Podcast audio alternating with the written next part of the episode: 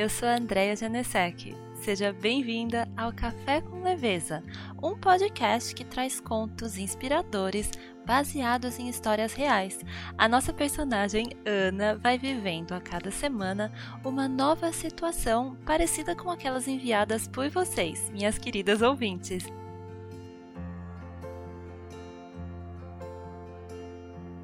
E hoje eu vou trazer para vocês uma história inspirada em algo que aconteceu com a Laura em França.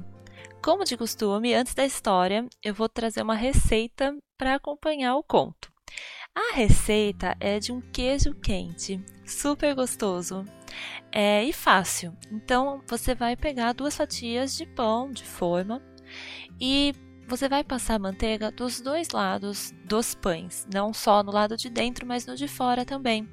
E aí você vai colocar como recheio é, o queijo que, que você mais goste, é, algumas fatias e também queijo parmesão ralado. Depois que você fechar o sanduíche, você vai colocar um pouquinho desse mesmo queijo parmesão ralado. Se você tiver um queijo parmesão para ralar na hora, é mais gostoso.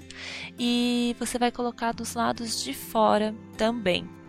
E aí, é, o jeito mais gostoso é com uma sanduicheira de ferro para fazer o tostex, mas caso você não tenha, dá para fazer também numa frigideira normal com tampa e você deixa alguns minutinhos de cada lado, ficando de olho para não deixar torrar.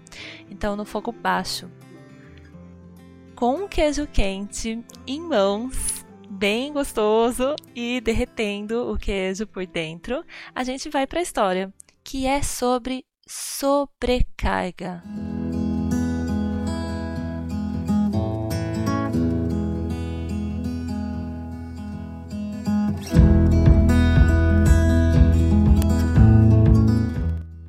Alguns dias, Ana vinha se sentindo assim. Sentia como se o dia fosse um emaranhado de compromissos e obrigações, uma eterna lista de afazeres. E hoje, sentada no seu escritório, a luz do sol ainda fraca iluminando seu rosto sério, Ana olha para a agenda e enxerga naquela checklist um ralo que drenou a sua leveza, a sua espontaneidade, o seu riso fácil. Ela se levanta e vai até a cozinha. A pilha de louças a aguarda ansiosamente. O mesmo tipo de pilha que seu marido tantas vezes quis lavar, mas que Ana, certa de que lavaria melhor, decidiu que seria ela mesma quem cuidaria disso. O feijão de molho desde a noite anterior esperava por Ana para cozinhá-lo, afinal, quem mais saberia fazer uma refeição saudável como a que ela preparava? Na sala, os brinquedos que a filha brincou na noite anterior estão espalhados pelo tapete. Sim, os mesmos brinquedos que a pequena sabia que teria de devolver no lugar depois de usar, mas, como não guardava do jeito certo, a mãe decidiu que faria isso e em poucos minutos estaria tudo resolvido. As notificações do celular piscando avisam de que há e-mails a serem respondidos, e-mails que poderiam ser facilmente encaminhados à sua assistente, mas que Ana prefere cuidar por conta própria. Amelie, a pequena cachorrinha, para na sua frente, como que lembrando a Ana que está na hora de comer. E Ana, claro, é a única que sabe qual é a quantidade certa de ração. Ela sente seu coração acelerado a ansiedade chega. Sente-se presa, sufocada. Se não está cuidando da casa, está trabalhando. Se não está trabalhando, está pensando no que poderia adiantar para o dia seguinte. Ela se encosta na parede e, conforme vai escorregando até se sentar no chão, Ana fecha os olhos e sente como se fosse sozinha no mundo. O seu lar, marido, filha, cachorrinha são apenas mais tarefas a serem cumpridas ao longo do dia. São itens de uma lista sem vida que apenas precisam ser riscados da agenda ao final do dia. Quando volta a abrir os olhos, Ana percebe que tudo o que enxerga é cinza. Mas ela quer as cores de volta no seu mundo. Nutrida por uma decisão poderosa, Ana se levanta num salto, prende a coleirinha em Amelie joga o celular na bolsa e as duas saem. A escola da filha ficava a apenas meia hora de distância a pé de casa, mas Ana sempre fazia o percurso de carro para não perder tempo. E na pressa do seu dia a dia, não havia reparado numa praça meio escondida por entre árvores altas e frondosas. Logo na entrada, há uma pequena barraca vendendo artigos para pets. Ana compra um pacote de petiscos e entra na praça com Amelie. Há outras pessoas ali com seus bichinhos, alguns soltos, outros com a guia. Há mães com suas crianças, algumas conversando entre si, outra brincando com os filhos. Há pessoas correndo, senhoras lendo, homens lendo o jornal do dia. Ana oferece alguns petiscos a Amelie antes de soltá-la para ir brincar com os outros cachorros. Ela se senta no banco ao lado de uma moça que amamenta seu bebê. Pega o celular e escreve uma mensagem ao marido. Hoje você consegue ter a tarde livre? Se sim, me encontre em frente à escola da nossa pequena. Pouco tempo depois, a família está reunida na saída da aula. Sem pressa, caminham até um restaurante com mesas ao ar livre, onde podem acomodar a Amélie enquanto almoçam. A refeição é regada a causos, risadas, calma. Depois de um café, voltam de mãos dadas para casa.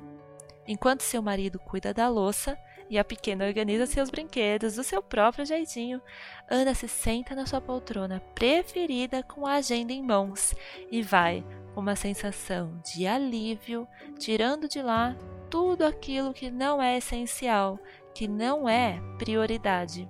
No final da página, Ana escreve enquanto sorri: Eu escolho não dar conta de tudo.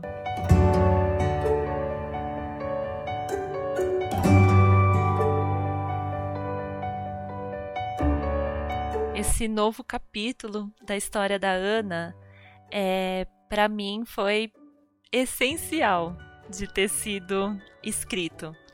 A Lauren me mandou uma história é, que, na verdade, não é, é parecida com essa história. Os acontecimentos não são parecidos, mas a essência é a mesma.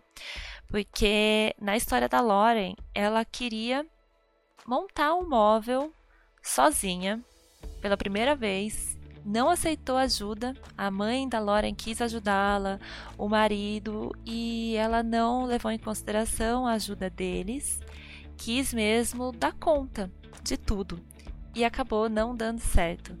E, e aí ela percebeu a partir disso como é bom aceitar ajuda, como é bom ouvir os conselhos, né, de quem a gente ama, como é bom é, poder estender a mão mesmo e falar para essas pessoas que elas podem, né, ser o nosso auxílio, que elas podem é, nos ajudar a ter uma vida mais leve, sem que a gente precise fazer tudo sozinha.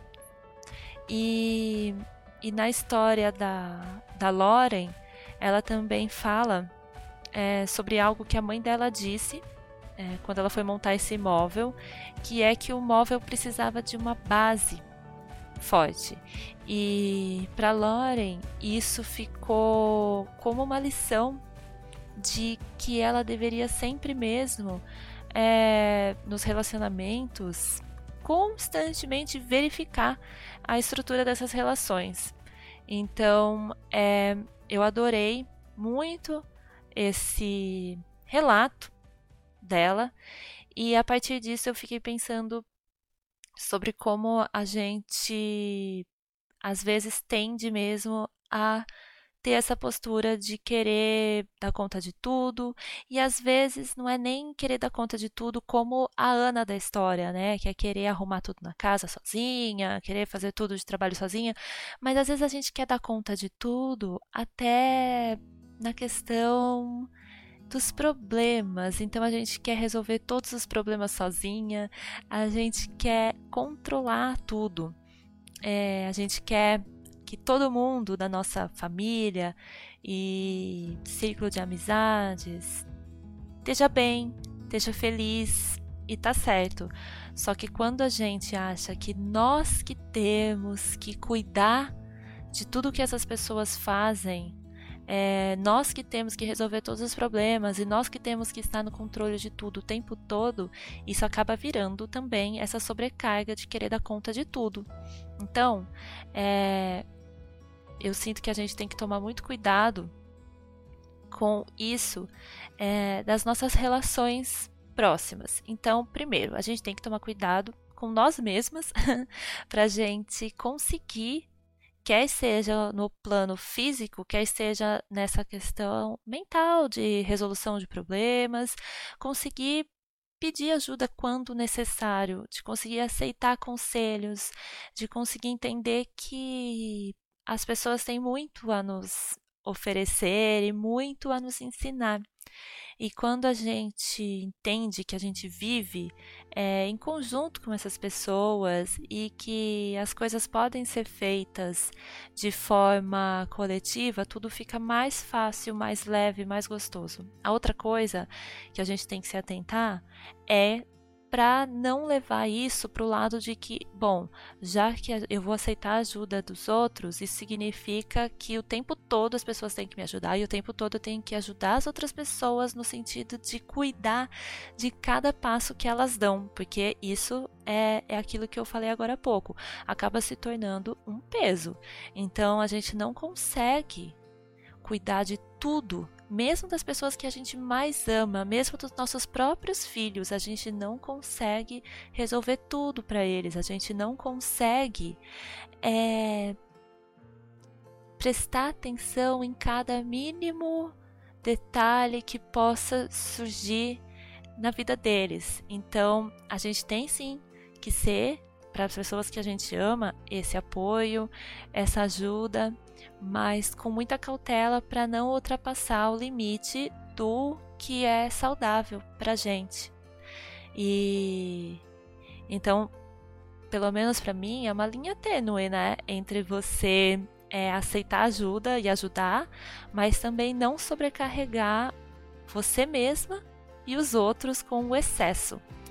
É, eu acho que um bom exercício para a gente fazer é em primeiro lugar, conversar abertamente com essas pessoas com quem a gente convive e com quem a gente troca diariamente é, ajudas e conselhos e auxílios e falar é, sobre tudo aquilo de com que a gente precisa de de algum tipo de suporte e também é, conversar sobre o que elas estão precisando de ajuda naquele momento.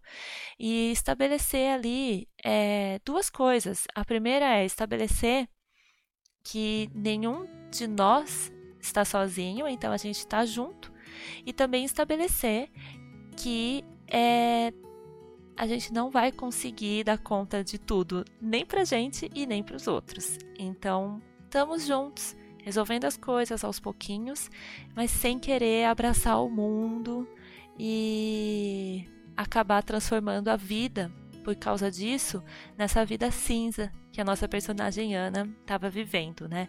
Numa vida que é só obrigação, numa vida que é só compromisso, numa vida que é só preocupação e resoluções. Né? A vida é para ser curtida, é para ser vivida de forma gostosa, prazerosa, claro, com os seus afazeres, com os seus compromissos, mas de forma moderada, de forma que fique leve. E eu queria deixar para vocês um, um exercício é, de que eu gosto muito e hoje mesmo eu vou fazer esse exercício que é listar é, algumas coisas que são a minha prioridade para a semana e não colocar na minha agenda nada além dessas prioridades. Então, é, os meus compromissos são apenas aqueles essenciais, quer porque eu realmente precise fazê-los por uma questão de trabalho, quer porque são coisas que me fazem bem. Então, isso vai para minha agenda. O demais, nessa semana, não vai. O demais vai ser o tempo de curtir. Então, é, se você conviver com outras pessoas. Também é legal é, vocês fazerem juntos esse planejamento da semana e colocar ali as prioridades de cada um para vocês irem dando o suporte necessário um para o outro ao longo dos próximos dias. Eu espero que vocês tenham gostado do conto, que vocês tenham gostado das reflexões. Depois me escrevam para contar é, o que vocês pensam sobre isso, como vocês têm se sentido, se também andam se sentindo sobrecarregada ou se estão conseguindo levar uma vida leve. E eu aproveito para contar para vocês que por hora o Café com Leveza ele tá quinzenal em vez de semanal, por conta dos meus compromissos, né? E para eu não me sobrecarregar. E caso no futuro eu volte a ter aquele tempo para é, usar aqui no podcast, ele vai voltar a ser semanal, mas por enquanto eu vejo vocês a cada duas semanas. Se você também quiser compartilhar uma história sua para virar um conto vivido pela nossa personagem, a Ana, é só me escrever lá no meu perfil do Instagram, que é o arroba ou pelo e-mail contato arroba